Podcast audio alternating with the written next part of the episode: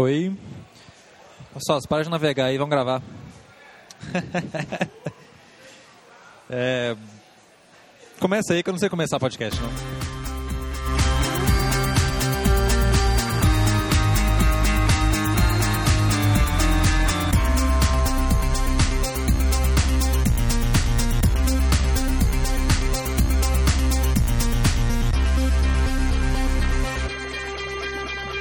Bom. Se não começar o podcast com bom, não é testes, cara. O negócio é que eu tava aqui tweetando aqui, agora nós estamos fazendo a gravação do podcast ao vivo com o Twitter, cara. Nós estamos, mais uma vez, nós estamos lançando a moda de fazer a gravação do podcast com a participação da plateia interativa. Igual o programa da Márcia Goldsmith, nós temos plateia agora. Então, é... Então, é, na verdade a gente estava meio sem assunto. Que, primeiro para justificar que nós ficamos um tempo sem gravar aqui, porque nós estamos, mais uma vez aqui, o, gênio da, da, tecnologia, Maurício Mosquito, está criando uma, uma coisa aí que nós vamos revelar depois. Só alguns felizados estão por dentro ainda. É, e isso acabou atrasando aí o, o processo da, gravação, mas que vai ser uma coisa bacana, que hoje nós vamos ter mais uma novidade para vocês aí. Aliás, essa novidade já está sendo anunciada tem um bom tempo já, né? É, na verdade é uma novidade, ano passado a gente anunciou, está arrastando o projeto aí, mas aí eu coloquei negócio para dei um gás no negócio aí. Já tem uns gatos pingados aí participando de um beta teste. E espero que até acho que inclusive até o próximo, próximo podcast já esteja no ar. É um beta aberto aí já, pessoal visitar etc. E provavelmente vai mudar de casa também o podcast, né? É, nós vamos mudar de casa para uma casa maior agora, uma casa mais bem bacana, muito bacana mesmo. Mas então, é, na verdade a gente ficou meio assim, ah, cara, nessa correria e tal, quem nós vamos falar, acabou que no final do, no final do, do, da, das contas, a gente arrumou um monte de assunto legal, né, cara?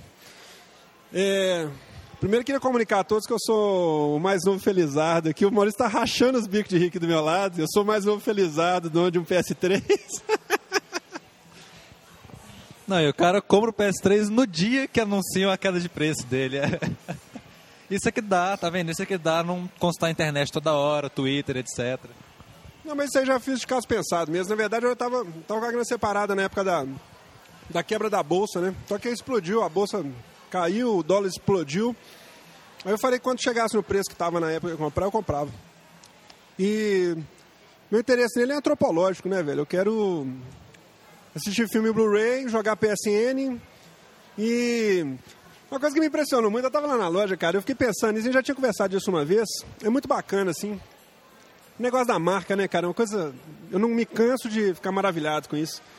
Você vê aquela turminha dos pirateiros todo, que era aqueles radicais, velho, que comprava o joguinho a 3 reais lá de PS2, aquela coisa toda. Tudo lá comprando joguinho original, alugando joguinho na loja de novo, cara. Tem a opção da pirataria nos outros consoles, mas como é PS3, tem que jogar PS3, velho. Muito legal isso, acho muito bacana isso, cara. É, o mais legal disso é o seguinte, que quando o pessoal pirateiro, PS2, o pessoal falava, não, tem que ser pirata mesmo, como é que eu vou jogar tudo que eu quero, etc, tem que ter mil jogos, não sei o quê. Agora que o console preferido deles não tem pirata, aí já é outro, outro discurso já. Não, original é muito melhor, eu não preciso jogar pirata, não sei o quê, entendeu? Você vê que não é nem a mentalidade do povo, é tipo, Maria vai com as outras mesmo, velho. É muito interessante. E tem a turminha também que não adianta, né? Que se vender caneta Bic a um real, ele arruma uma pirata de 10 centavos, né? Sem bolinha na ponta, para não precisar escrever. Mas fora isso, é...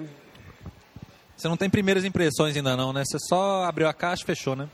Na verdade, eu testei lá na loja, né? Eu já conheço, já, já tô por dentro dele e tal. Assim, na verdade, é, mas ter ele em casa é diferente, né? Porque aí você vai ter ali, né? O, você vai poder mexer nas entranhas dele, você vai ter experiência mesmo, tipo assim, todo dia mexer. Aí que você vai sentir o que é bom, o que é ruim, essas coisas, né? Exatamente. Eu quero, na verdade, igual eu falei, cara, assim, tava faltando pra gente ter um PS3 pra gente poder falar mal dele, né? Então, assim, a gente sempre fala mal e tal, mas sem ter. Não, eu tô brincando aqui porque o Marcelo comprou e falou mal na primeira semana, né? Mas. Não, e não foi por falta de tentativa nossa. A gente já chamou aqui JC, Aldeir, galera toda que joga PS3, todo mundo reclamava de alguma coisa que a gente sempre reclamou, né? Mas, mas agora vai ser melhor que agora você vai ter uma experiência mais íntima com ele.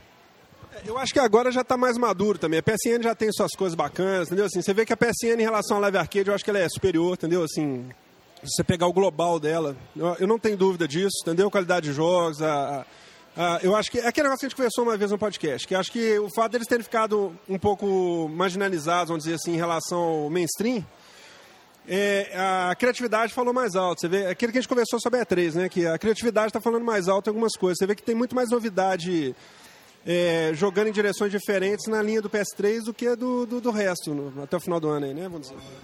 É, eu acho o seguinte, acho que você realmente pegou na, na, na, momento certo, porque igual eu tinha falado na E3, na época da E3, que o pessoal sempre falava aí que ah, esse ano vai ser o ano do PS3, etc. Eu acho que o ano que vem realmente vai ser o ano do PS3, que tem muito jogo bom prometido pro ano que vem, entendeu? Principalmente do início do ano que vem pro, pro, pro final. Acho que agora já dá pra pegar um PS3 tranquilo. Agora, eu, eu não tenho dúvida que assim, eu vou continuar jogando os jogos. O, o que sair multiplataforma, eu vou continuar jogando no Xbox, basicamente, entendeu? Assim, que eu gosto. Gosto muito do Xbox, acho que é um, o console mais completo continua sendo ele. Bom, é, eu queria. Vamos falar do Zibo? Então, hoje eu fiz um hands-on do Zibo, cara. E, assim, verdade, apesar do Reinaldo Normandi ser daqui de Belo Horizonte e tal, assim, a gente não teve a oportunidade de ficar no, no, no, no, no beta teste dele, não, não, como é que fala isso? No, no lançamento dele, que ele está sendo testado em algumas capitais, né? E a gente não faz parte da, da linha, né? E assim, cara, eu vou falar sinceramente pra você, cara, eu, eu não sei nem qual a expectativa que eu tinha a respeito do console, entendeu? Assim, basicamente o que eu tinha de expectativa nele era que ele fosse parecido com o PS2, né? Que a conversa sempre foi essa, que eu ouvi pelo menos foi, foi essa.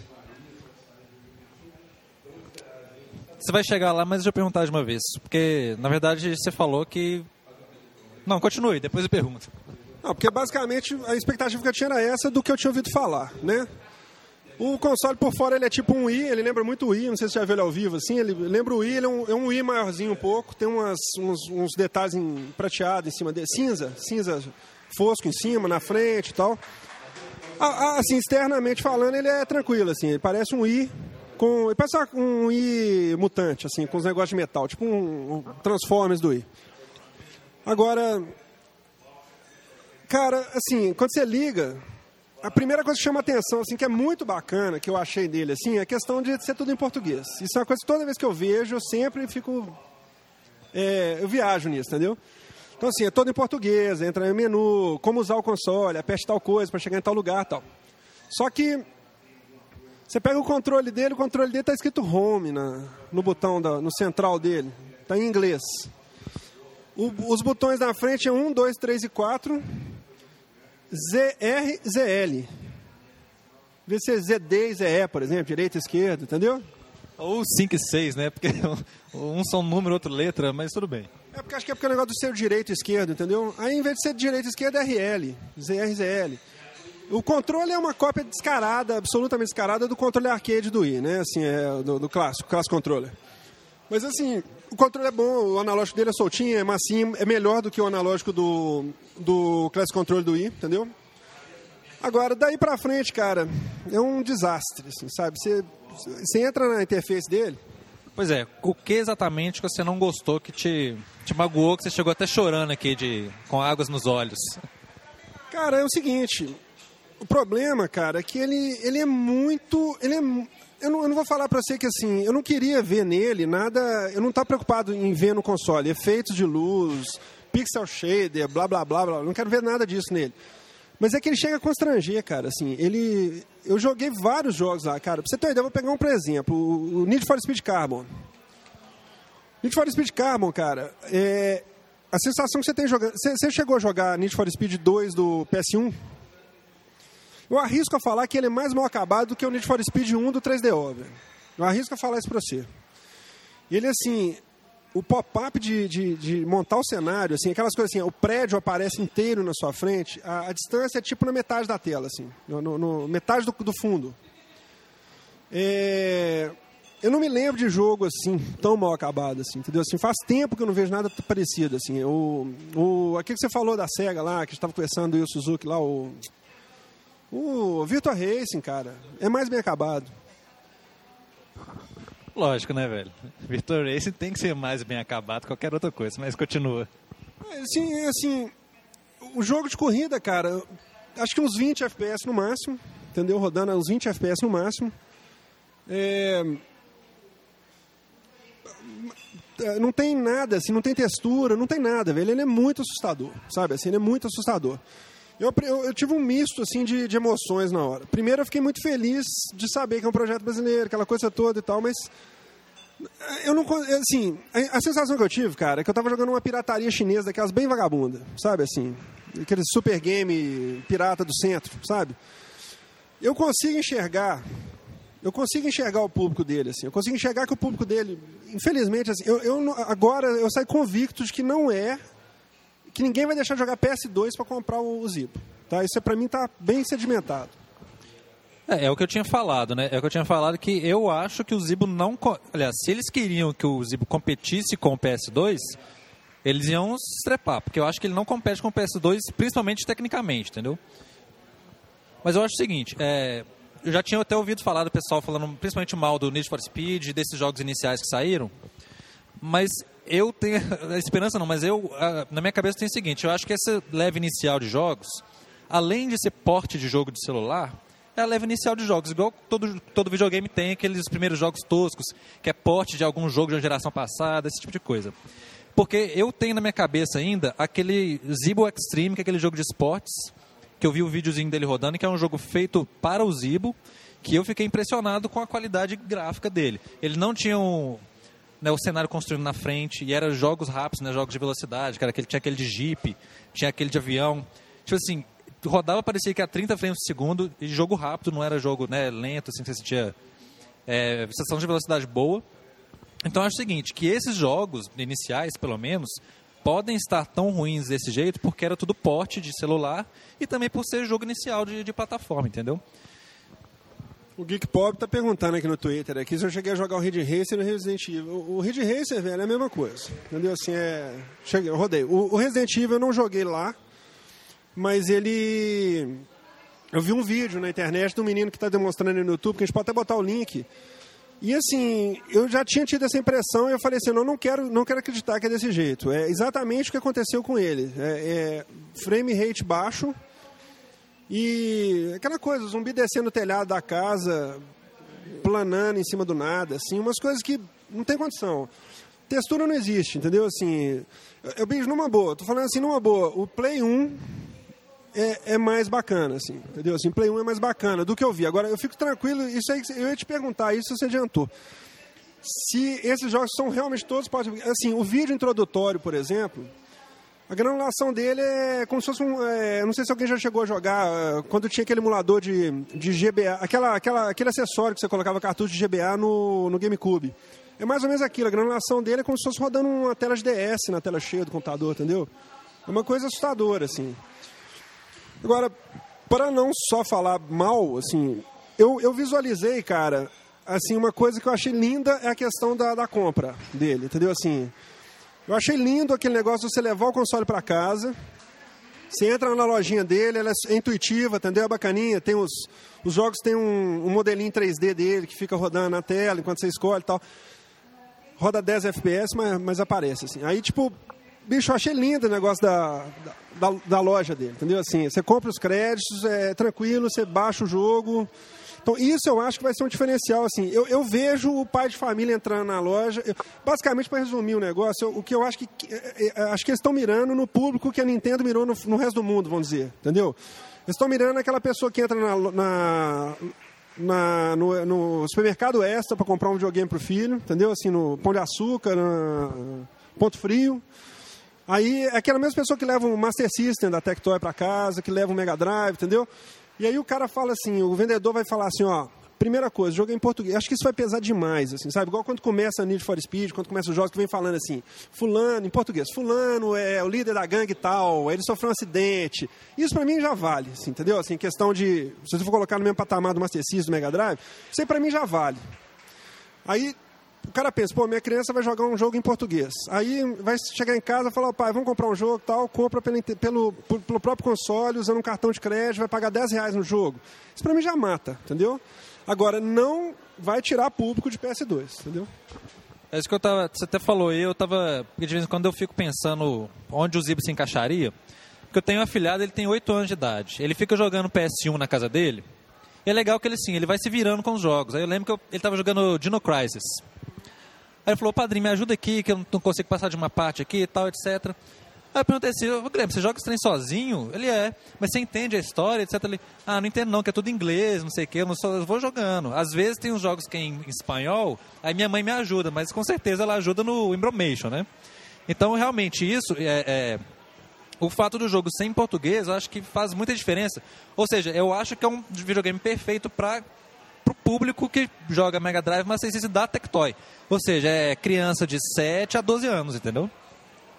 Eu acho que isso tem um efeito mais poderoso ainda, cara, que eu já estou viajando assim um pouco, mas eu, eu, fico pensando o seguinte, cara, que a gente cresceu aceitando que jogos eram feitos lá fora e a gente jogava em outra língua e foda-se, entendeu? Literalmente foda-se. Porque é muito broxante. Eu lembro quando eu era novo, assim, eu sempre soube inglês, já aprendeu a falar inglês, assim, por necessidade mesmo da vida e tal. Mas assim, eu lembro que era muito broxante você pegar um jogo, às vezes, que você ia lá na opção de língua dele, tinha oito línguas e não tinha português, entendeu? E é uma coisa que a gente teve que aceitar a vida inteira. E assim, psicologicamente falando, nós podemos estar falando ainda de uma geração que vai vir agora, que vai só de. Assim, apesar de que PC tem tradução, mas eu estou falando de console. É uma geração que vai vir jogando console em, em português vai exigir isso no futuro, entendeu? Então, assim, nós estamos falando de talvez uma, uma mentalidade diferente para quem for vindo agora, entendeu? Assim, apesar de a gente não saber se vai ter console no futuro, mas assim, eu estou viajando, entendeu? Acho que isso tem um poder psicológico muito grande, igual jogar Halo em português, entendeu? Acho que faz toda a diferença. Então, é porque você pode pensar, por exemplo, eu sempre sonhei em existir um console nacional genuinamente igual o Zibo é. Por quê? Por quê? Japão, na década de 80, começou sim com Nintendo 8 bits lá, com joguinhos bestas e bobos. E acabou que ele criou ali um mercado interno muito forte. Aí que ele foi exportar o videogame para fora. Foi aí que, depois de um tempão que o Nintendo foi para os Estados Unidos, inclusive demorou a chegar lá, o pessoal teve resistência por causa do Atari. Então, assim, eu sempre, eu sempre tive, sonhei com, com, com o videogame nacional para fomentar o mercado interno primeiro, para depois a gente começar a crescer e pensar em exportar coisa ou até exportar coisa, entendeu? É, só uma coisinha aqui, que o Carlos Gross está falando aqui, que ele achava que o, ele acha que o Zibo daria mais certo se ele fosse um portátil, realmente, porque ele tem um, eu nunca tinha pensado nisso não, porque ele tem um poder menor de processamento, certo? eu acho que ele, ele cairia bem com um portátil com o mesmo modelo de distribuição digital, entendeu? Seria perfeito. Mas eu acho que como se a gente for pensar em público-alvo, esse público que nós estamos falando aqui, ele como console de mesa ele é mais interessante porque os pais teriam mais tendência a comprar um console de mesa do que um portátil para os filhos, entendeu? Com, porque o nível de controle que eles exercem em cima da criança é maior. Então nesse ponto, eu até pensei nisso uma vez. É, e, na verdade, o que ele está fazendo agora é o que. A, na verdade, eles inventaram, vamos dizer assim, entre aspas, uma tendência que a Nintendo e, a, o, PSP, a, o, o, PSP e o DSi estão usando, que é fechar um pouco a plataforma para coisa externa, usar mais download, conteúdo, aquela coisa toda. Não deixa de ser a mesma tendência, vamos dizer. O que aponta que eles estão andando no caminho certo, a princípio, entendeu? Foi muito louco, porque assim, eu não posso falar onde que eu joguei, porque tem uma questão legal, assim, o cara não podia estar tá botando ele para funcionar. Você vê que doideira, entendeu? Ele assinou um termo lá de non-disclosure lá, entendeu? Mas assim, foi muito engraçado, porque tinha um... É. Mas foi, não estava lá para vender então, não? Era só demonstração assim? É uma coisa complicada, eles pegaram uns para vender, diz que quem comprou foram duas pessoas que compraram porque acharam bacana, outras dez foram colecionadores. Entraram na loja. O JC deve ter comprado, talvez, não sei. E depois acabou. Diz que 15 dias vendeu bastante e acabou. E aí eles não podem é, botar para jogar, para rodar. Eles não podem, entendeu? Assim, a princípio, porque tem um contrato com eles lá que eles só podem começar a botar ele no público quando tiver liberado no final de setembro, um negócio assim, entendeu? E é muito engraçado, é mais chocante ainda quando você olha para o lado e vê, por exemplo, do, no outro canto está rodando um 360, rodando Batman Arkham Asylum, por exemplo, entendeu? É Asylum ou Asylum? Nós vamos falar Asylum porque nós somos brasileiros, né? Eu falo Batman Arkham Asylum. Asylum e... e... Como é que chamava aquele outro negócio? É... Anti-aliasing. Anti-aliasing. Engine. É, dá, um, dá uma pausa então? Tá, então beleza. Então daqui a pouco a gente volta falando mais coisas interessantes.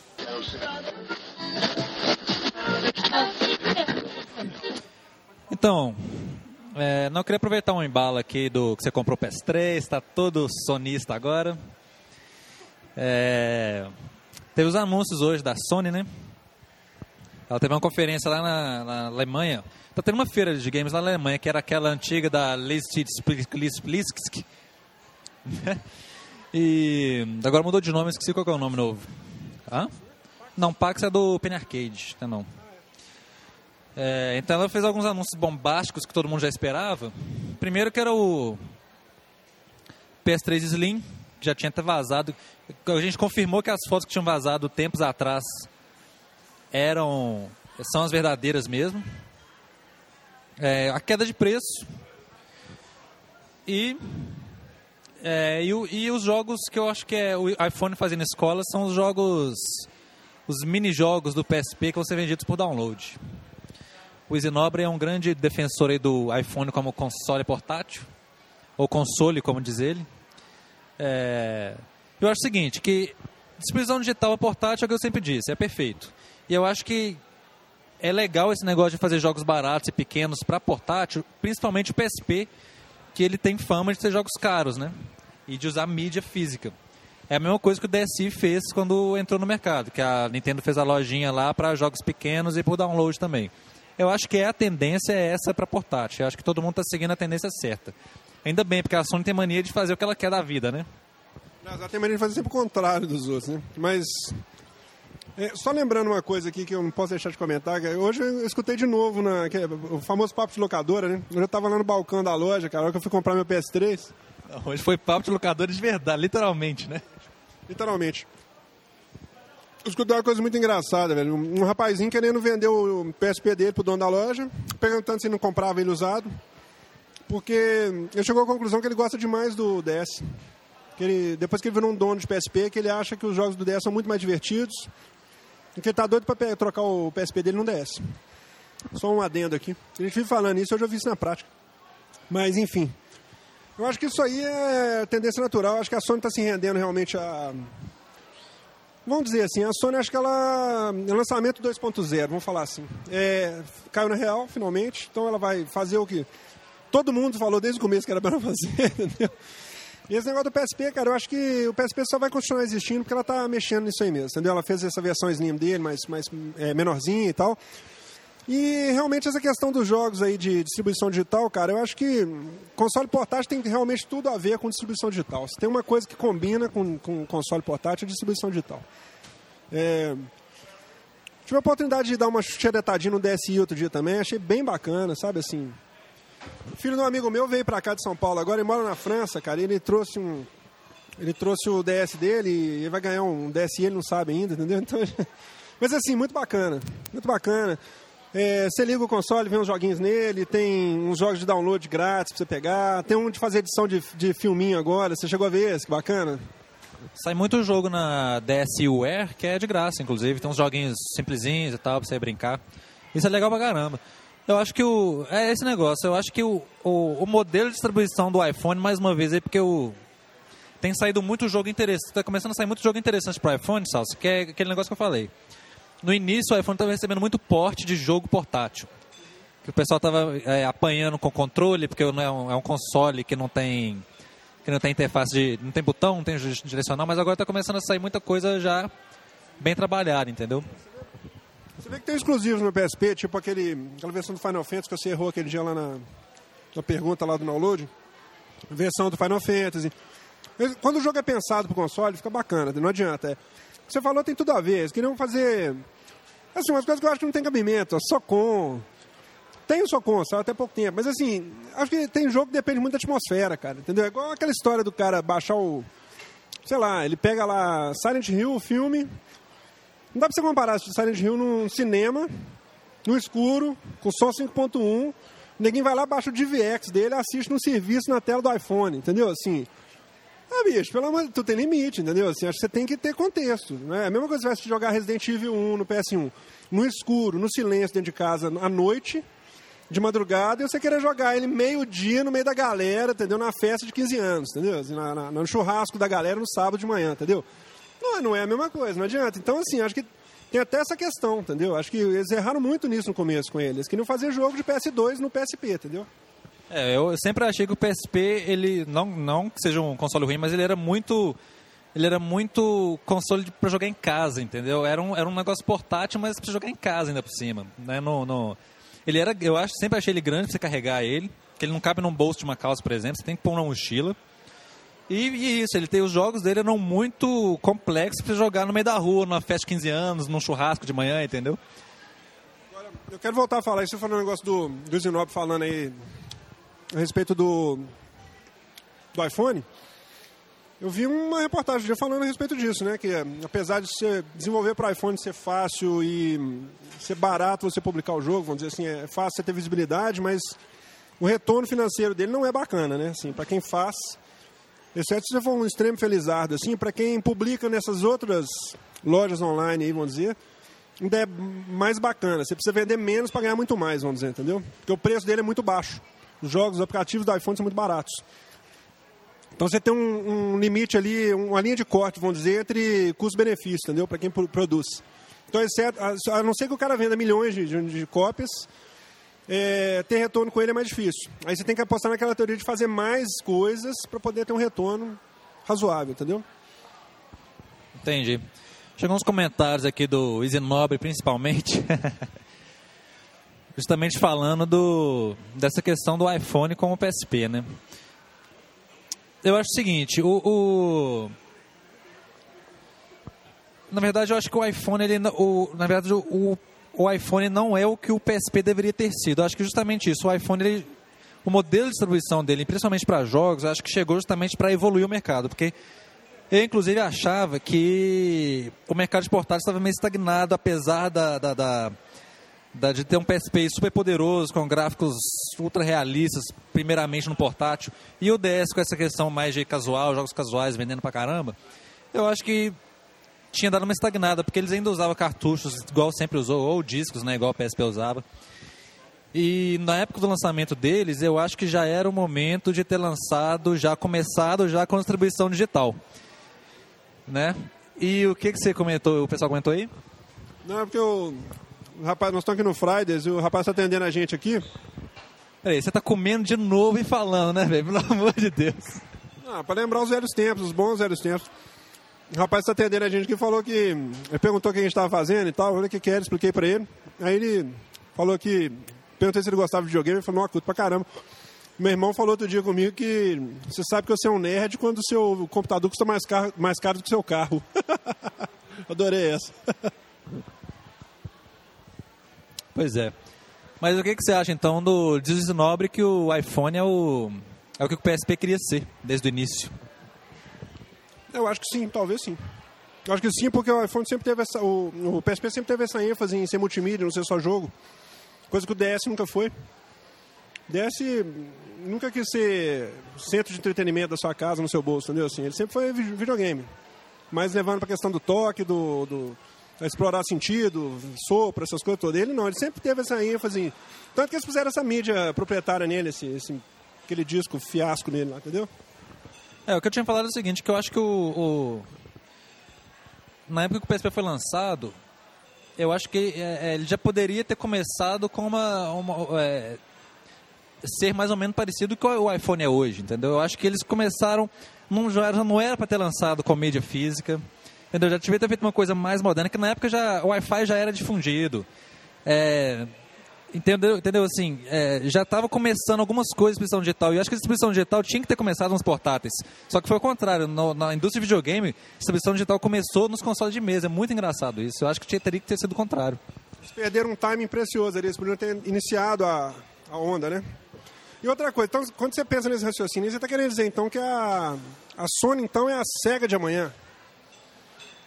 Porque de repente quem vai estar tá jogando. A, a, Microsoft entrou no lugar da SEGA nas três majors do videogame. De repente, então, a Apple vai ser a próxima Sony. Então, nós podemos estar visualizando aí no futuro a Apple, Microsoft e Nintendo.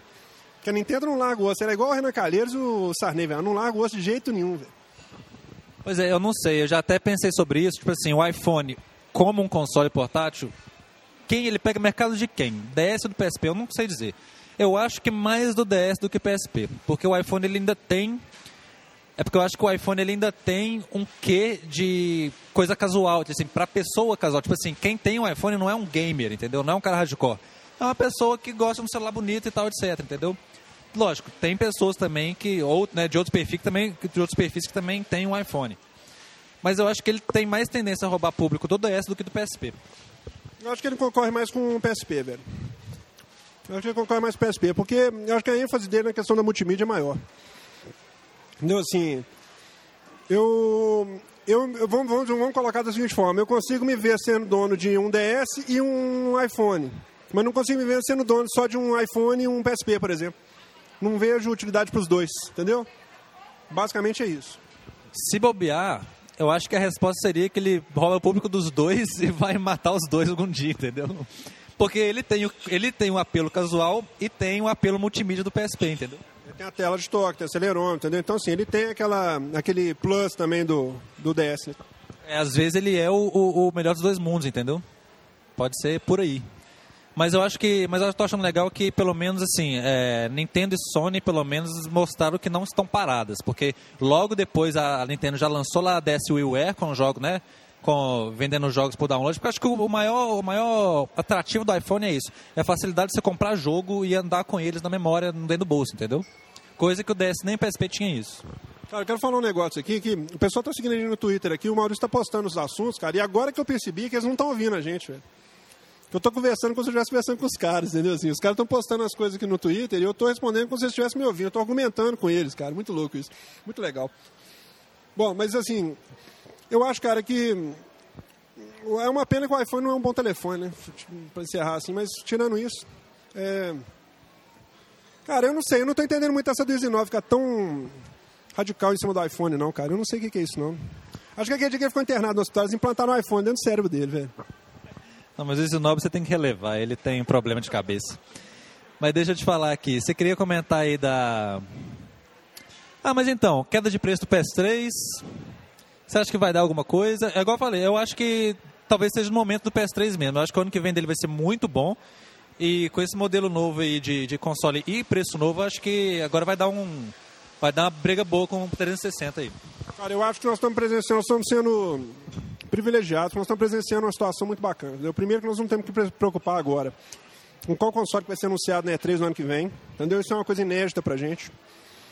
Nós vamos ter um ciclo longo de videogame agora. O pessoal está dizendo aí que o ciclo desse videogame agora, o próximo, próximo anúncio aqui é para 2012, 2013. Que essa geração vai durar até lá. Eu acho que assim, é, nós estamos sendo privilegiados nesse ponto nós estamos, nós estamos presenciando uma situação que as empresas estão se virando. Você, você vem de uma situação que eu lembro assim: você comprava um Mega Drive, um Super Nintendo, se você só tinha condições de comprar um deles, você estava condenado a ficar casado com ele até o final do ciclo, velho. Entendeu? Assim, se você não tinha condições de ter os dois, que era um luxo para 99,9% das pessoas, que até hoje é um luxo, pra, né? Você tem que escolher um console nós não estamos mais condenados a ficar vendo um console parado, entendeu? Você vê, assim, você, você, você lança um firmware novo para um Xbox, para um PS3, cara, você muda ele, você vira um console novo, igual aconteceu com a New Xbox é, Experience.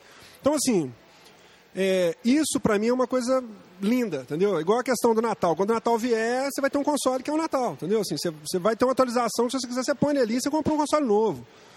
A Nintendo lança um acessório, bota no controle, você tem uma experiência nova. Então, assim, não é só aquela, aquele fingimento que tinha antigamente, você comprar um controle de movimento que era fiasco, que te enganava ali com uma coisinha a mais. É.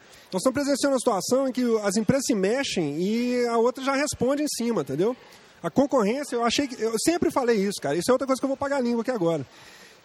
Eu sempre entendi a situação assim. Existia PS2, PS3 e Xbox sendo a mesma coisa, vamos dizer, e o Nintendo do outro lado, entendeu? Assim, são nichos diferentes, mas estão ali arrancando espaço um do outro. E agora eu estou começando a visualizar três personagens, realmente, assim. Apesar de muito jogo multiplataforma ainda continuar sendo a mesma coisa nos dois consoles, eu começo a ver um diferencial para eles. Eu começo a ver é, direito do dono de PS3 falar assim, não, eu tenho PS3, entendeu? Começando a ver isso já. A Microsoft vai ter que se virar em cima disso. Porque a Microsoft é o PS2 do, do da década passada, entendeu? Assim, a, ela está confortável nesse sentido. Assim. Ela sabe que ela vende tranquilo, tudo que é bom sai para ela também, entendeu? Então acho que ela talvez ela esteja até mostrando um pouquinho de acomodação. Ela ela está investindo muito na questão do serviço adicionado, que eu acho que é muito bacana, esse negócio da da Last FM, do, do Twitter, da sabe assim. Então acho que é bacana, porque isso aí não estaria acontecendo se não tivesse a Sony mordendo do outro lado, entendeu? Assim, e se fosse um cenário igual tinha antigamente, segue Nintendo, vamos dizer, entendeu? Acho que isso aí é fantástico. Eu acho que, na verdade, eu não acho que a Microsoft não tem mostrado sinais de acomodação, não. Eu digo assim, no sentido do, na parte de jogos só. Entendeu assim? Não, também não. Acho que to, você vê todo ano ela está correndo atrás, todo E3 ela está correndo atrás das coisas. E eu acho que, na verdade, é a, a Sony que começou a cair na real, que ela não pode mais, é, que ela não pode mais é, ficar dependendo do nome dela. Apesar de que o PlayStation 3 ainda vende em cima do nome, é, isso não, sustentaria ela. Então acho que o legal é isso, a Sony está percebendo que ela não pode ficar parada e que ela tem que correr atrás, porque a Microsoft não ficou parada, ela não ficou acomodada. Ah, agora a gente já é o primeiro lugar do, do mercado, vamos ficar de boa. Eu acho que o legal disso é, o legal disso é que a gente está vendo as duas, uma correndo atrás da outra agora. Entendeu? É, até porque a Sony baixando o preço dela agora, ela começa a ser competidor de igual para igual, né? Porque até agora a, a gente sempre chegava, discutia, discutia, discutia, mas no final chegava naquela, naquela resposta assim: ah, mas quanto é que custa um, um Xbox Arcade com um HD de 60 e quanto é que custa um PS3 mais básico? Aí você sempre batia numa parede de 100 dólares, vamos dizer, entendeu? Agora nós não vamos ver a situação mais. Aí agora nós vamos ver o trem esquentar. Agora eu acho que tem potencial para o trem pegar fogo, entendeu? Eu acho que isso aí vai pesar muito, assim. Não, beleza. O pessoal tem concordado aqui, a maioria, pelo menos, o Easy Nobre, Geek, Geek Pobre. Aquele negócio que eu falei, acho que o iPhone come, pega o mercado dos dois, porque ele tem o, o que casual e, e o que multimídia do PSP, né? E, e o Isinobre até falou aquilo que eu tinha falado, né? Que o PSP ele foi marketeado, que você falou também, como um PS2 de bolso. Ou seja, é um console, é como se fosse aquele Master System portátil da, da Tectoy. Que você só levava ele para um lado do outro, mas precisava da televisão para jogar, entendeu? ai, ai. Então, você queria falar também da, daquele lance lá das atualização da live? Você queria ter um comentário, a TC? E aqui, o Isinobre ficou putasco que você tá comendo, cara. Eu acabei eu tô tentando adicionar ele aqui, mas não consigo. Adiciona ele para mim. Velho, é o seguinte, é, que rola é o seguinte, cara, eu acho que, é, falando disso que nós acabamos de falar aqui, eu, eu, quando eu comentei que a Microsoft talvez esteja um pouco acomodada, foi mais a questão dos games. Tipo assim, acho que ela está deixando muito. Não sei, eu acho que tô, ela está deixando muito console na mão das third parties, vamos dizer eu vejo que os grandes, os, as grandes promessas da Sony para o ano que vem agora, que ela anunciou na E3, são mais ou menos first e second party, assim, entendeu? Então isso é uma coisa que sempre foi um diferencial para mim no PS2. E era o diferencial do GameCube, entendeu? E quando eu, quando eu disse que ela estava acomodada, foi realmente a questão de jogo. Agora, em questão de, de serviço online, ela continua imbatível, assim, entendeu? É, a, esse negócio da atualização da live, cara, é muito louco. Você fica ansioso esperando para ver, entendeu? Você liga, e ver uma monte de funcionalidade nova, assim, isso é muito bacana, cara. O Avatar Marketplace, acho que é porque os avatares estavam querendo ser igual a Home, né? A Microsoft percebeu que está vendendo igual água aqueles itenzinhos da Home. Se bobear, foi até a Home que conseguiu fazer o, o PS3 dobrar a curva do, do custo-benefício deles lá, entendeu? Mas assim, é, eles são muito sacanas, né, cara? Porque é o sábio de luz que todo mundo quer comprar custa 5 dólares, né, cara? Ferrar, pô. É o mesmo preço de um Pac-Man, de um Galaga. Pô, Bom, mas assim, a atualização achei muito fina, cara, porque eles fazem sempre aquele ajuste fino, assim, entendeu? As coisas que vão percebendo que não, tá, que não estão legais e tal. Isso é uma coisa que me impressiona, que o PS2 é, o PS3 é muito lento para isso, assim. Eles, tão, eles, eles falam, ah, reclamou um negócio no lançamento do console, esses dias arrumaram, entendeu? Então você vê que realmente o foco deles sempre foi hardware, da, da Microsoft sempre foi software, né?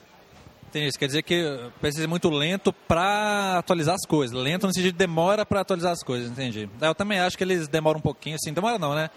Eles demoram a perceber, eu acho, que tem que fazer aquilo ali. Ou então estão naquela, né, de, ah, nós temos 10 anos ainda, então isso aí é bobagem, com o tempo a gente arruma e tal. Nosso tempo é diferente, né? Mas assim, queria falar que o Marketplace, cara, eu, eu queria falar muito a respeito da questão dos jogos, do Games Games on Demand, entendeu?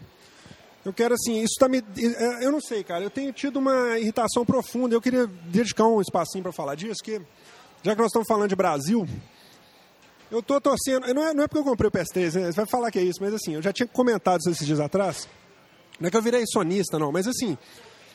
É, eu entendo a questão da Microsoft e o Brasil com dificuldade, contra todas as forças, entendeu? Eu acho louvável aquela questão deles terem falado, nós não vamos vir para o Brasil desencaixotar meia dúzia de caixa e sumir depois tal.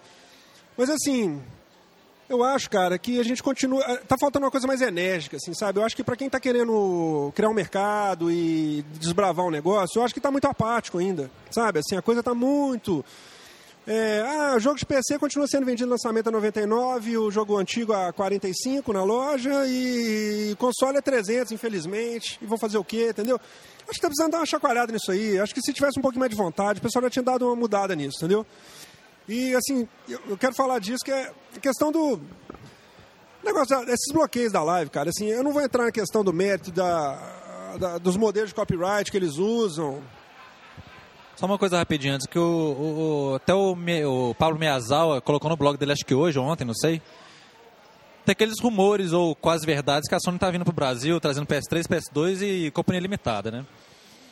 É, parece que o negócio tá tendendo para ser uma coisa forte mesmo, no sentido de baratear, baratear preço né, de, de, de, de produtos. E é foda. Eu, como bom brasileiro, eu tô cheio de esperanças, cara. Porque eu acho que se ela chegar metendo os ferros, vai obrigar a galera toda a baixar preço também. Uma coisa que eu achei, tô achando, tenho achado legal, e é até engraçado a certo ponto, pra você ver como é que são as coisas. O Wii foi lançado oficialmente aqui a 2.200 reais. 2.200 reais. Ficou esse preço um tempão. Semanas para trás eu entrei no Submarino, tá custando 1.200 reais. Não teve queda de preço em lugar nenhum no mundo. Não teve queda de dólar em lugar nenhum do Brasil. A, a situação econômica é a mesma, é, inclusive do lançamento, né? inclusive foi até pior, porque teve- a gente teve a crise, etc. A situação é a mesma e o preço caiu. Entendeu? Então, realmente, eu acho que às vezes não é nem questão de imposto, de, de questão burocrática, de, de, de governo. Ajuda, mas eu acho que cabeça dos empresários ajuda muito mais, piora muito mais a questão. Então, acho que se a Sony chegar aqui chutando a porta, velho, eu acho que o pessoal vai ter que, pelo menos no Brasil, eu acho que quem tiver interesse, por exemplo, a Microsoft que está aqui dentro mesmo, acho que a Microsoft com interesse no mercado mesmo, ela vai ter que começar a baixar preço também. A Nintendo, acho que não, que a Nintendo tá aqui só para falar que tá. Só para assim, ah, vende lá também, não tô querendo nem saber. Já parou para pensar que talvez essa questão da Sony, quando eles falaram, assim, eu vi entrevista do pessoal da Sony falando que eles vêm para cá para poder, eles, a condição para eles virem para o Brasil é mudar essa política. Não tem como eles virem para manter o que está sendo feito. Então isso para mim já é louvável. Segunda coisa, não sei se você já parou para pensar, mas a questão deles terem fábrica em Manaus e terem oferecido para fabricar o console lá, isso pesou demais, assim, entendeu? Acho que a questão do ponto de vista econômico, assim, para o país, acho que isso aí de repente foi uma chacoalhada na questão dos, dos dos, dos políticos entenderem um pouco isso, falar, pô, é uma oportunidade, entendeu? Porque, vamos dizer a verdade, o, o modelo da Microsoft no Brasil hoje é trazer tudo importado, né? Assim, não está gerando nada aqui, vamos dizer, em questão de... É, é modelo de venda virtual, não tem ponto de venda, entendeu? Você continua entrando na loja. Quem mora em São Paulo, tudo bem, que ela entra no Z Games no shopping e vê vendendo lá como produto oficial. Mas em outros lugares não. Aqui em Belo Horizonte você não vê lugar nenhum. Você entra na, na leitura, não tem oficialmente. Que é uma livraria grande, famosa aqui, tipo a Siciliano, entendeu? É, aqui, só para o pessoal que não mora aqui, aqui em Belo Horizonte é patético. Assim, tô falando Belo Horizonte porque é o seguinte, Rio, São Paulo, beleza. Agora, Belo Horizonte, que já é o terceira, terceiro maior mercado de, né, de, de maior mercado do Brasil, já é patético. Porque aqui, eu nunca, falar para vocês, agora falando sério, eu nunca vi um ponto de venda oficial em nenhuma loja aqui, nem loja americana, nem, nem Extra, nem Carrefour, nem leitura, nem lugar nenhum, lugar nenhum. Leitura vende jogo, vende console, mas é tudo o preço dela. Lá eles vendem Halo 3, por exemplo, da Microsoft, mais de 200 reais. É o preço dela, não é o preço oficial da Microsoft. Então é o seguinte, aqui pra você comprar jogo oficial da Microsoft ou do Xbox é só online. Só no site, Sarabia, é, é, Submarino, loja americana, você tem que comprar online. Porque comprar em loja física aqui, você não consegue achar preço oficial. Assim, nós já discutimos várias vezes a questão do, do da, esse modelo de copyright, que a gente já discutiu extensivamente aqui, que o pessoal continua com essa mentalidade, entendeu? De falar que o jogo que é. A música que foi baixada por download foi uma venda a menos que eles tiveram. Essa bobagem. Vocês estão presos nessa mentalidade porca ainda até hoje. Mas, tirando isso, cara, uma coisa que eu vou morrer sem entender, cara. O cara faz um filme. O cara faz um filme que é vai, ser, vai ser divulgado no mundo inteiro o filme, vai passar no mundo inteiro. Aí ele coloca o trailer na internet, só quem mora em determinado país pode assistir o trailer. Porque você tem um monte de amarras legais que não deixam você.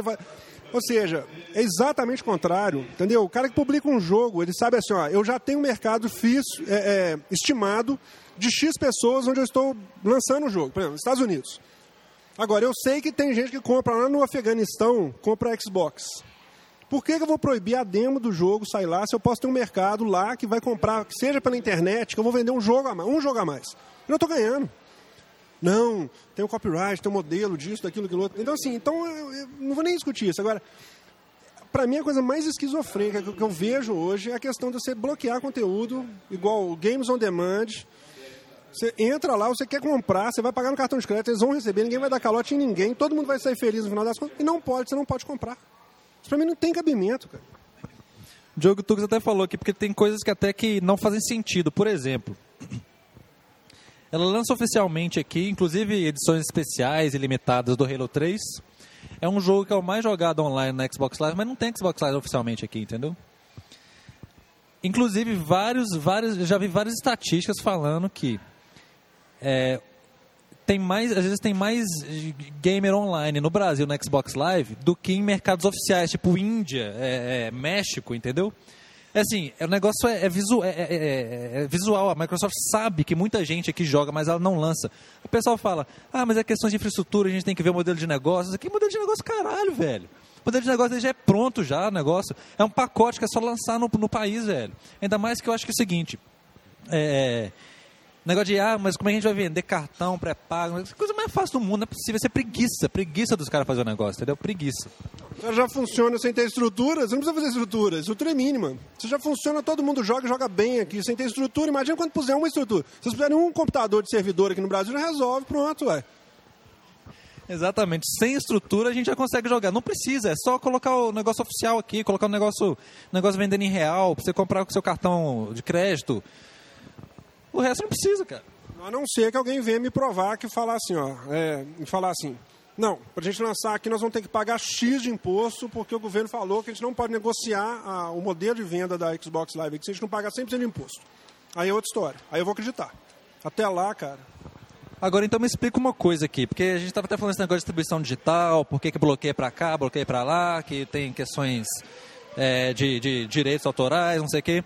A internet está aberta para qualquer um comprar qualquer coisa, cara. Qualquer coisa que você pode comprar na internet, tá lá, você pode comprar. Por que, que no Xbox Live você não pode? Te faço uma pergunta maior ainda que o Emerson, que trabalha comigo, fez. Por que, que a Steam vende no mundo inteiro, sem qualquer tipo de bloqueio, jogos de conteúdo adulto e infantil, sem essa palhaçada, qualquer um entra, compra com cartão de crédito e acabou a conversa. E, aliás, lembrando que a Steam estava vendendo 10 jogos por 6 dólares, como é que é? 60 dólares, né?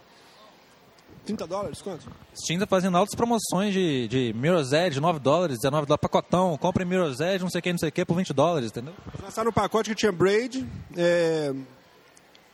Goo, como é que chama aquele World of Goo? 10 jogos desse tipo, assim, por uma picha, micharia, assim, 30 dólares. E tem outra pergunta, eu acho que a PSN os negócios são liberados também, né? Não, conversei com o pessoal lá hoje, eles falaram que a única coisa que acontece, às vezes, é que você não consegue cadastrar o seu, o seu cartão de crédito. Mas cadastrou, tá, tá resolvido. É porque tem certos tipos de cartão de crédito, pelo que eu entendi, que tem certos tipos de cartão de crédito que são internacionais, mas que tem algumas restrições para venda online, aquela coisa toda, entendeu? Mas que, no, no geral, o pessoal compra tranquilo. Você pode assistir trailer, pode ver filme, é, tudo, né? É, esse negócio é ridículo, cara. Eu acho que ainda tem muita coisa que é cabeça dura de empresário brasileiro. Esse povo que, ah, não, não vamos ganhar dinheiro, não sei o que, ah, deixa o povo pra lá, enquanto a gente vai ganhar dinheiro tá bom, o povo tá nem aí. Só completando esse raciocínio todo, é o que eu falei no Twitter no outro dia. Eu espero veementemente que a Sony venha, que ela venda jogos da PSN em real, entendeu? Assim, eu quero ver isso. Eu, eu acho que ela não vai começar a PSN oficialmente no Brasil, assim, logo que lançar o console, é óbvio. Mas assim, que venha em breve, entendeu? Que venha em breve.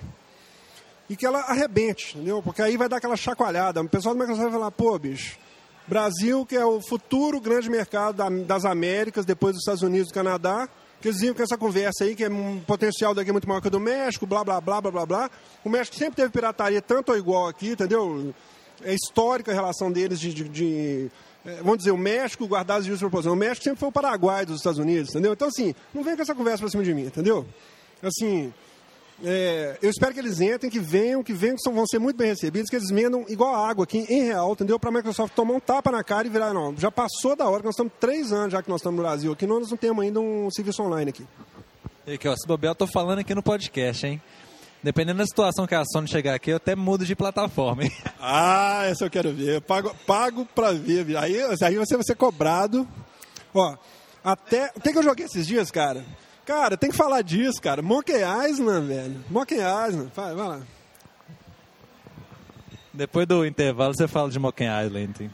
Monkey, I- Monkey Island. Monkey Island para os brasileiros. Monkey Island para o Isinobre. Então o Salso agora vai falar sobre Monkey Island. Você jogou Monkey Island aonde? Então, cara, a gente tinha tido uma discussão a. Inclusive, teve um cara que zoou a gente aí, né? Falou que aquele gordinho de cabelo enrolado que tava falando do. daquele filme, de, daquele joguinho de metaleiro lá, me chama o. É o Brutal Legend. Brutal Legend, aquele que tem o. O, o Black lá, aquele. É.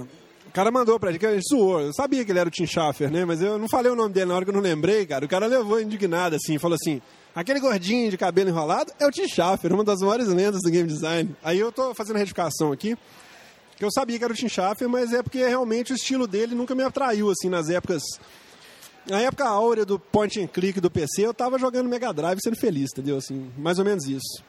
Então, a turma que foi criada em point and click de PC, cara, eu acho que na verdade, deixou de pegar algumas coisas bacanas nos consoles, mas eu também vi assim que eu tenho uma brecha no meu currículo, assim. Eu comecei a jogar Monkey Island, cara, no, no- aquele remake que saiu na Xbox Live, cara, eu fiquei completamente apaixonado com o jogo, cara. Completamente apaixonado. Por mais retrógrado que ele seja, em questão de interface, é um jogo atemporal, cara. Sabe assim, eu achei ele um jogo que envelheceu bem. Pra caramba, vamos dizer. Eu acho que a maioria daqueles jogos daquela época, ainda mais point and click, são atemporais, igual The Dig. Porque é um jogo seguinte, é um jogo que. Ele no, o lance dele não é o gráfico, não é jogabilidade, não é. É, o, é a história, é o, é o desenrolar da história. Então isso aí vira, deixa ele atemporal, entendeu? Monkey Island dá vontade de jogar, não- você não quer parar mais, quer ver a história, cara. Assim, as- você vê que tem muita piadinha anos 80 ali, anos 90, assim, mas é aquela coisa gostosa que você fala assim, não, eu quero ver mais disso, entendeu? Assim, você fica, você fica sem jeito de largar. Ele, muito provavelmente, assim que eu resolver o problema lá dos meus Microsoft Points, lá, eu vou comprar ele, com certeza, entendeu? Porque ele é um negócio. Achei muito bacana. Eu Fiquei, é, é um jogo que me arrependi de não ter jogado na época, talvez, mas é, a live está me proporcionando a possibilidade de jogar de novo, entendeu? É legal que você falou que na época você não jogou, porque você estava jogando video- videogame, né? Eu também na época eu jogava videogame, mas eu já tinha um computador, só que meu computador não rodava Island. Que eu tinha um 286 na época com um monitor preto e branco, velho. Era impossível rodar. Não tinha nem o Windows. O Windows 3.11 lá, 3.1. Então era o tipo de jogo. Então, todos esses jogos point and click passou batido pra mim porque eu não tinha hardware pra rodar. E também porque eu tava jogando Mega Drive, sendo feliz lá, jogando Virtua Racing. Você imagina, nós estamos falando de quantos anos atrás? 10, 12, 14, 15 anos. 15 anos. Que coisa louca, né, cara? Você imagina que o, o topo da cadeia alimentar dos jogos era Monkey Island. Que coisa louca. Seu computador não rodava aquilo. É, que naquela época também tinha uma grande separação entre jogos no PC e jogos de console, né? Era muito diferente, muito diferente. E de arcade, né? O topo da cadeia alimentar era os arcades, né? Custavam milhares de dólares, né? E aí você não podia nem sonhar em ter uma coisa daquela em casa. E hoje você tem que brigar com o pessoal para jogar Street Fighter 4 que tem em casa no arcade, né? Não, e o engraçado era isso, é, é, o engraçado não, o legal era isso, porque naquela época, os, pelo menos os consoles, principalmente da SEGA, eles tinham muito aquele negócio de tentar trazer o arcade, o arcade para dentro de sua casa, né? Acho que uh, uma das coisas, assim, uma das coisas que eu mais fiquei fascinado na época quando eu joguei foi justamente Virtua Racing, porque era um jogo poligonal, primeiramente, que era uma coisa assim de outro mundo pra gente, né? Que você só via no arcade, você não conseguia nem imaginar se jogando aquilo dentro de casa no seu videogamezinho lá, Mega Drive velho de guerra, entendeu? Quando eu joguei a primeira vez em casa, eu fiquei assim, babando, velho. Agora Star Fox também, né? Esses jogos assim que você. Primeiro contato com o jogo poligonal, assim, é, foi, foi bem emocionante. Eu lembro nitidamente da- do dia que eu consegui entrar na, na- na- chegar na minha posição na fila da locadora para alugar ele, entendeu? Assim, porque ele estava alugado, tinha fila de espera de 30 pessoas na minha frente. Aí eu lembro, assim, dois meses depois eu consegui pôr a mão no meu. Eu lembro de eu chegando em casa, ligando o Mega Drive, rodando aquele jogo e. Já o dropping, plá, meu queixo lá no chão, assim, cara. Eu lembro. Umas coisas que a gente nunca mais vai esquecer. Bons momentos da história dos videogames, nostalgia total. eu acho que, assim, nós temos que fazer uma menção honrosa aqui. É o. Talvez o. Igual você falou, o gote do. Do ano, né? O jogo, gote do ano. Gote do ano é foda. Cara, de onde nunca eu ia esperar. Falar pra você numa boa, assim. Se você falasse anteontem pra mim assim, velho, e Batman, Arkham, Arkham Asylum? Que é pra, nós vamos chamar de Asylum, né? Batman Arkham Asylum, o que, que você me fala desse jogo? Eu ia falar assim, mais uma conversão porca de quadrinho e coisa genérica, usando uma engine genérica, com jogabilidade genérica, que vai ser uma merda, que ninguém vai lembrar dois dias depois caça-níquel, né, total, né? Assim, só vai comprar quem é fã do Batman, assim. Quem, o jogo de prate, é, é, comprador de prateleira, né? Ah, o jogo do Batman, eu vou comprar. Não, pois é, o negócio é o seguinte, esse Batman é engraçado porque eu também não dava nada pra ele. O pessoal fala assim, ah, vai sair o jogo do Batman, Arkham Asylum. Ah, beleza, mais um jogo do Batman, né? Mais um pra, pra infinita coleção de jogos do Batman. Só complementando, que eu, eu, assim, tem um amigo meu que é fãzaço de Batman, psicopata com Batman, e ele sempre falou comigo, cara, que a historinha do Arcan é a Zion que fala, né? Normal, né? Arcan Zion, a, a, a, HQ diz que é assim, um dos, dos tops tops, assim, entendeu? Que tem, assim, de questão de, de trabalho de, de HQ. É considerado uma das referências. Toda vez que falar do jogo, eu só consegui pensar assim, não, eu vou cagar o livro, entendeu? Que era uma coisa, que era referência. Pois é, ainda mais que eu pensei assim, é engraçado que quando foi, né, anunciou o Batman Arkham Asylum, que eu vou falar Asylum mesmo, que se foda, é, eu até imaginei assim, ah, vai ser um filme dele também, porque eu já, já ligo o jogo ao filme, entendeu? Porque só sai jogo do Batman quando tem um filme do Batman, entendeu? A não ser os Lego Batman da vida, né?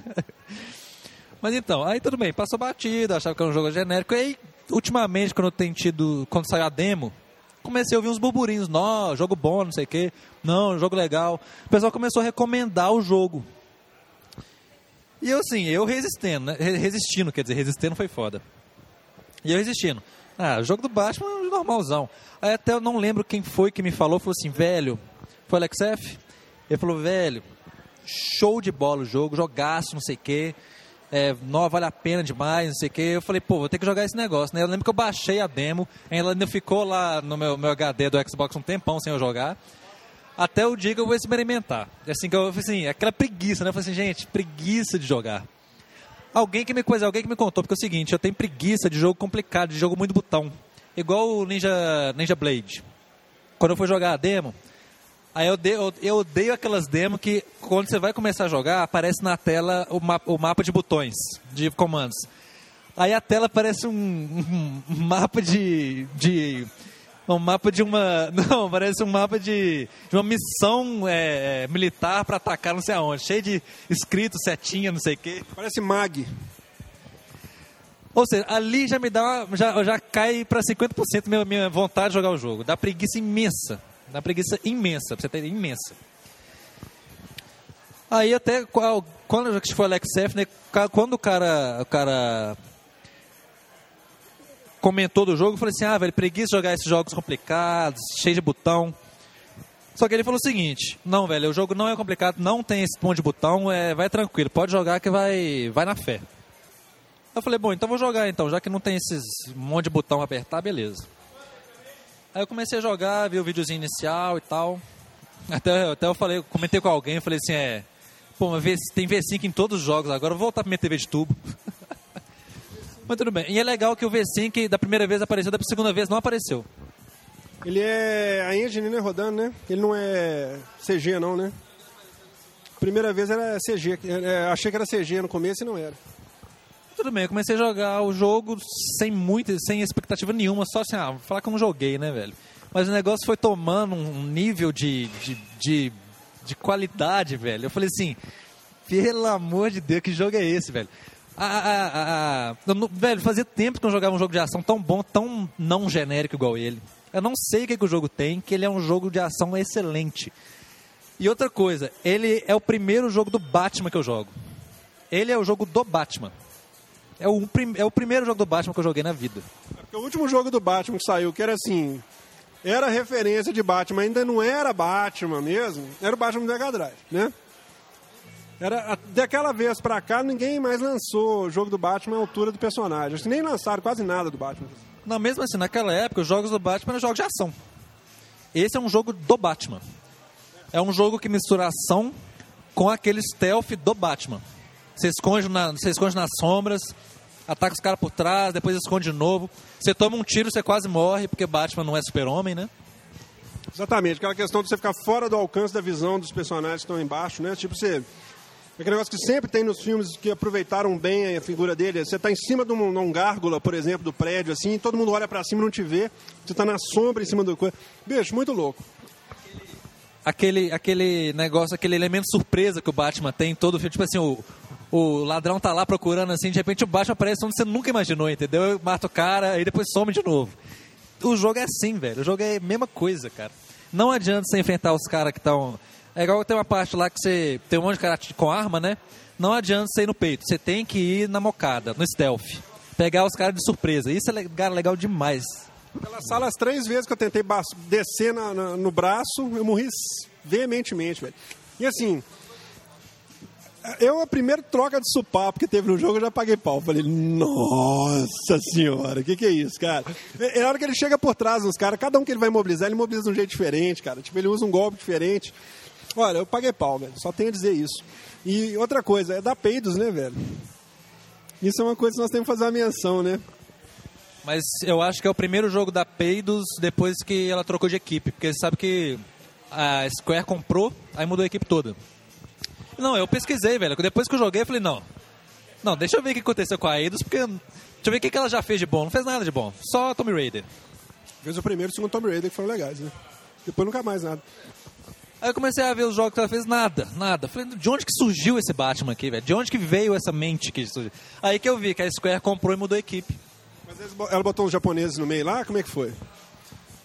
Eu fiquei curioso também com isso, cara. Mas foi a Square da Europa que comprou a Eidos, né? Porque a Eidos é europeia.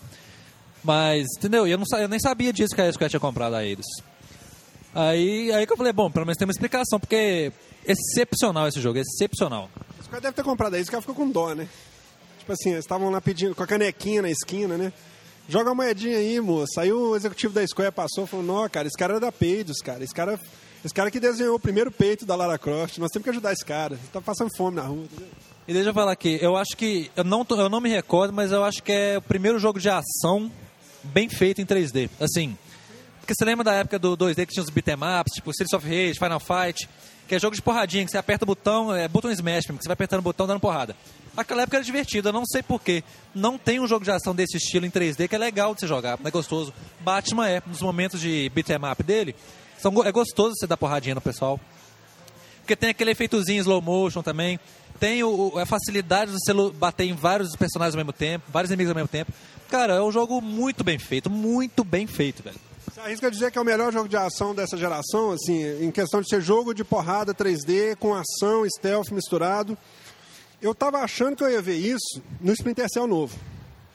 Entendeu? Assim, eu só ia ver isso quando eu vi o Splinter Cell. É, eu digo assim, mas esse nível de excitação que eu fiquei com esse jogo, eu achei que eu só ia ver quando saísse o Splinter Cell. Entendeu? E mesmo assim não ia, não ia ter esse elemento ação. Entendeu? Ia ser muito mais estratégico, stealth e tal. Então, para mim, foi uma verdadeira apagação de nível. É porque eu acho que o Splinter Cell ele, ele é muito mais stealth do que o Batman. Na ele, assim, ele é quase 100% stealth. O Batman ele, ele tem um ele é o Batman, velho. O Batman é aquele, ele é ação e stealth ao mesmo tempo, entendeu? O Batman ele dá porrada, etc, mas ao mesmo tempo ele sumiu. Ó, cadê o cara?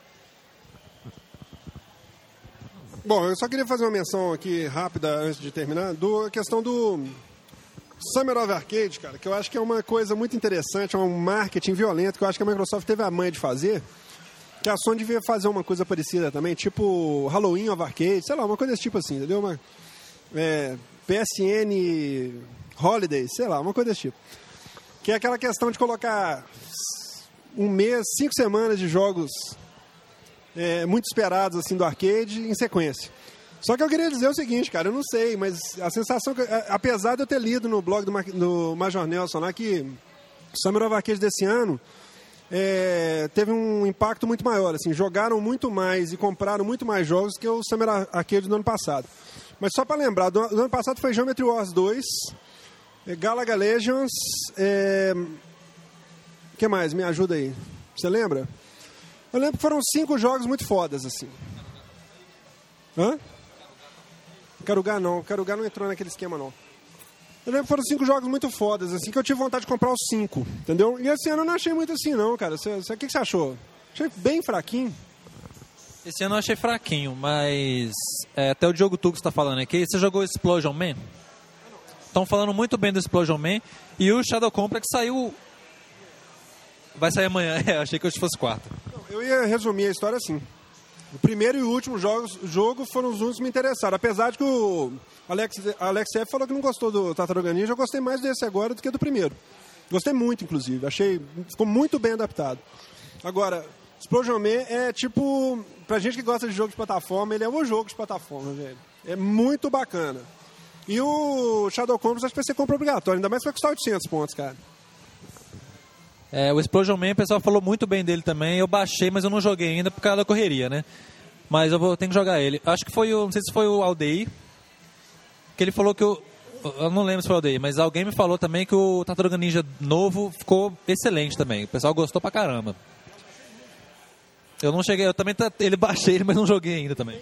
Muita gente jogando ele online o tempo inteiro. Acho que ele foi um sucesso. Porque o primeiro tá, a primeira versão tá, o primeiro foi um remake, foi um porte direto do arcade. O segundo agora eles fizeram um remake, né? E ele ficou muito bonito, cara. Ele, ele, ele, ele não perdeu a essência de arcade, mas a, a técnica usar de cel shading ficou muito linda, cara. Eu achei muito bacana mesmo. E a jogabilidade ficou muito gostosa, entendeu? Eu acho que assim, me surpreendeu. Eu vi o Alex F reclamando que não gostou e tal, não entendi, eu queria até saber dele depois.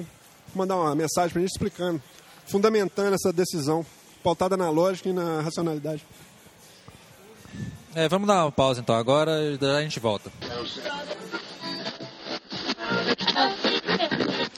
É, então, antes de a gente começar o bloco aqui, efetivamente, só fazer um comentário aqui com um comentário do Isinobre. Isinobre, abra aspas. Abre aspas. Mas vamos combinar aqui que Metal Gear Solid 4, assim como o resto da série, é uma merda pra viadinhos anime fags. Fecha aspas. Comente, Sal. Você que jogou alguns Metal Gear Solids, né? Eu não cheguei a jogar quase nenhum, mas é, não por falta de vontade, por falta de oportunidade mesmo. Mas comente aí o que ele disse. Eu acho que o Isinobre tá com despeito, cara. Comente a trollagem do Isinobre. acho que o Isinobre tá com despeito. Ele queria ser o. Como é que ele chama lá, o figurinha lá? O... Eu acho que o Isinobre tá com inveja. Ele queria ser o Hideo Kojima. Entendeu? Ele queria ser igualzinho o Hideo Kojima no jeito de falar, o jeito de se postar, o jeito de cruzar a perna, o jeito de conversar com as mãozinhas, assim. Acho que o Snob tá com despeito, cara. E outra coisa, cara, mexer com a turma que fala, que, que gosta de Metal Gear, cara, é mexer com a morte. A partir de hoje ele pode começar a olhar para trás na hora que estiver andando na rua. Ele tá caçando a morte, porque os caras são todos stealth, tem que lembrar disso. Mas os caras são todos stealth. Imagina um monte de gente, um monte de fã stealth na casa dele, tipo assim, esperando ele sair de casa. Não, mas o Snobre ele já não tem medo disso, não. O cara já é marcado para morrer por várias pessoas já, velho. Inclusive, ele não pode entrar em nenhum lugar que tenha caixa de papelão, né, velho? Ele não pode ficar mais em nenhuma caixa de papelão para ficar perto dele mais, entendeu? Ai, ai.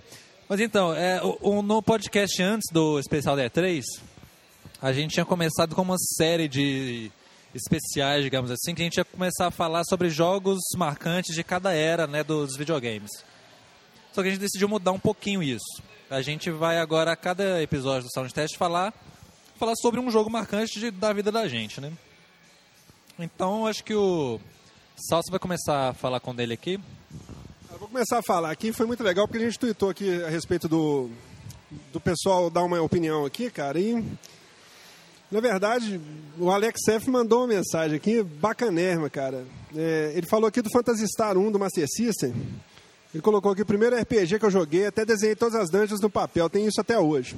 E eu tinha pensado em comentar, cara, exatamente um jogo que eu tinha feito um mapa para ele, entendeu? E assim, eu quero deixar como recomendação, se alguém se aventurar algum dia aí a jogar, ele, eu, tenho, eu, eu sei que ele saiu para computadores na época, ele saiu para Apple, para Commodore. Se não me engano, ele saiu para Nintendinho. Que é o Pitfall 2, cara. Porque todo mundo fala muito de Pitfall, entendeu? E eu quero falar assim que geralmente jogo desse tipo assim na época sofria muito da síndrome do, da continuação de filme, né? Tinha sempre assim, você fazia um jogo na época dos 8 bits, 16 bits, continuação costumava ser uma porcaria, né? Todo mundo falava assim, ah, é, não é igual ao primeiro. Quem veio quebrar isso aí, essa tradição, assim, eu acho que quem foi o grande quebrador dessa tradição foi o Sonic, né? Que o Sonic 2 era um ao quadrado, né? Então, assim. Mas até então era aquela síndromezinha do mais um, né? Inclusive o Sonic 2 é o jogo do Diogo, Diogo Tux aqui, ó. Diz ele que tem a trilha inteira de MP3 e não vive sem. Você vê que como é que a gente. Todo mundo pensa igual mesmo, né? Então, assim. É, então, assim. Eu queria fazer uma menção honrosa esse jogo, cara, porque eu, tenho, eu tenho certeza que muito pouca gente deve ter jogado, muita gente deve ter torcido o nariz pela, pelo, pela, pelo o, o, o estouro que foi o Pitfall 1, entendeu? E eu queria deixar uma recomendação para quem conseguir botar a mão numa run dele, assim, que dê uma testada nele, cara, porque ele é um jogo que ele é, ele é muito diferente do primeiro, no sentido de que você tem um mapa, apesar do outro ter um mapa fechado com o número de fases e tudo, mas ele é um mapa com vários andares, né? Então é como se fosse uma dungeon gigante com várias plataformas, vários andares. Alguns lugares têm saída, outros não e tal. E tem uma coisa bacana nele que você, tem que resgatar alguns personagens, eu não lembro falar, eu não sei falar com certeza quantos são, mas o seu objetivo é resgatar uns quatro ou cinco personagens dentro do mapa. E para fazer isso você tem que ter altas criatividades, assim, você tem que pegar atalhos, tem que criar caminhos, entendeu? Enfrentando aqueles inimigos que tinham no primeiro, a cobrinha, e pegando os, os, os prêmiozinhos que tem saquinho de dinheiro, tem a pedrinha de ouro, tem acho que um anelzinho de diamante, entendeu? E assim, tem um, um tempo para você completar também. E ele é um jogo, cara, que você tem um prazer. Eu tive um prazer enorme na época. Meu pai era engenheiro e tinha aqueles papéis de desenhar planta de, de, de prédio, assim. Então tinha aqueles papéis enormes, né, cara? Tipo, um metro e meio de folha, assim, para um lado, um metro e meio para o outro, né? E eu lembro, cara, que eu fiz um mapa dele no papel quadriculado. Não sei se existe isso hoje em dia, papel quadriculado. Hoje em dia você usa CAD para fazer tudo, né? Mas. Papel milimetrado que chama, né? É, isso mesmo, papel milimetrado. É, é todo quadradinho. Aí tem uns quadradinhos maiores cada 5 milímetros, cada 10 milímetros, é isso? É. E eu fiz um mapa, cara. Da, porque como o mapa é, é para cima e para baixo e para os lados, né? Assim, um quadradão gigante. Então eu fiz um, um retângulo gigante, eu fiz um mapa eu fui sacando até onde que ia pro lado direito, assim, quantas fases tinha, e consegui dimensionar que tamanho que eu tinha que fazer o um mapa. E passei, tipo, um mês jogando aquele negócio. Tipo assim, nunca consegui completar a missão no tempo certo, mas eu desenhava mais um trecho do mapa. Até eu conseguir zerar ele, cara. E foi um dos jogos que eu zerei, assim, que eu tive mais prazer de zerar na minha vida. Porque fiz os mapas, igual eu fiz mapa de Resident Evil 1, por exemplo. Eu fiz todos os mapas na mão, entendeu? Mas assim, esse jogo eu vou deixar de recordação. O que, que me veio à cabeça aqui agora? estava falando isso aí, me veio à cabeça. É um jogo assim pouco conhecido, apesar de ser uma derivação do primeiro. Ele é um passo além do primeiro, entendeu? Ele é, em certos aspectos ele é mais interessante que o primeiro. E é uma recomendação assim das antigas que eu acho que me bateu uma saudade aqui agora e acho que quem experimentar ele hoje eu não sei assim, mas acho que vai gostar. Acho que é um jogo interessante, pelo menos você conhecer. É, enquanto só se falava, eu estava tentando pensar um jogo aqui, porque, bom, a gente vai falar isso nos outros episódios, mas vai, cada episódio a gente vai falar um jogo novo, mas... É, como o pessoal tá falando aí que desenhou mapa e tal, o Diogo Tux, o, o, o Lex F desenhou mapa, o Diogo Tux tem MP3 do Sonic 2, escuta todo dia, toda hora. Então eu vou falar também de um jogo assim que foi mar muito marcante, é pelo momento que eu vou falar para vocês, mas assim, também foi um jogo que eu sei cada pixel, onde está cada coisa, Shadow Dancer The Secret of Shinobi. Foi um jogo que eu ganhei com meu Mega Drive, foi meu... Mega Drive pra mim foi meu início da paixão fulminante de videogames. Eu já tinha um Atari, já vinha do Atari, mas assim, acho que com o Mega Drive foi porque foi o negócio que eu ganhei no Natal. Eu esperava ganhar um Master System e ganhei o um Mega Drive, velho. Foi aquele negócio assim, orgásmico. E veio com o Shadow Dancer. Então, é como, né, novo, você não pode sair comprando jogo, você tem que esperar o pai dar. Então, eu fiquei com o Shadow Dancer acho que uns três meses direto e só jogava ele, só jogava ele. Então, assim, eu joguei o jogo do início ao fim, nas três dificuldades, com e sem shuriken, várias vezes. Assim, acho que hoje eu consigo jogar ele sem desperdiçar um shuriken, por exemplo. Eu consigo acertar todos os inimigos certinho, entendeu? Assim, é um jogo assim que eu amo esse jogo, cara. É, é, eu acho ele show de bola. É aquele negócio que é um jogo que não tem nada demais, é um jogo normal de ação aí, mas para mim tem um significado ultra importante, assim, porque foi o primeiro jogo que eu joguei no Mega Drive, foi como se fosse assim, a minha entrada. Assim, eu lembro que eu fiquei deslumbrado com o jogo, porque eu estava acostumado a jogar Master System no meu primo. Quando eu peguei para jogar o Shadow Dance, parecia assim, que eu estava jogando um trem em realidade virtual, praticamente, entendeu? aquele cenário da primeira fase, que tem os prédios pegando fogo lá atrás e mexendo, assim, pra mim aquilo ali era psicodélicaço, assim, entendeu? CG quase. Então, assim, pra mim aquilo ali foi demais, cara. Foi, tipo assim, foi um dos poucos jogos que eu descobri uma manha sozinho, sem ler em revista, que era do, do, do da fase de bônus, você fica no canto da parede, você mata todos os ninjas. Entendeu? Assim, foi muito show esse jogo. Esse jogo pra mim é. tô no coração, velho. E era um jogo japonês original, que eu tinha um manual dele em japonês, não sabia porra nenhuma, mas eu adorava ver o manual. É isso que você tá falando, cara. É, quando a gente fala negócio de jogo, assim, é muito bacana isso, porque sempre é igual música, é igual filme, é, comida, né, cara? Você sempre tem uma sensação agregada, né? Eu tava lembrando aqui, você falando isso aí, do negócio de, de pai comprar e tal. Eu lembro que na época foi uma discussão danada onde que colocava o mapa que eu tava fazendo das, das fases, porque o papel é enorme, né, velho? E minha mãe já tava por aqui já, né, cara? Eu já tava um pouco antes, já vindo uma outra onda. Eu, eu tive essa sensação quando ganhei minha televisão, que foi também presente de Natal, aquela coisa, foi de aniversário, na verdade. Pra mim foi assim, minha paixão com videogame começou no Space Invaders jogando fliperama, né? No colo do meu tio, mas Tipo assim, o mapa, sabe onde eu guardava o mapa? Eu não podia dobrar o mapa, você estragava, né? Então eu guardava debaixo da cama, velho. Debaixo do colchão, esticado debaixo da cama, assim, aquele mapão, cara. Essas coisas não tem preço, né, velho? Geek, é, só falando aqui, o Geek Pobre, legal que a gente tava falando hoje de, de Monkey Island, né?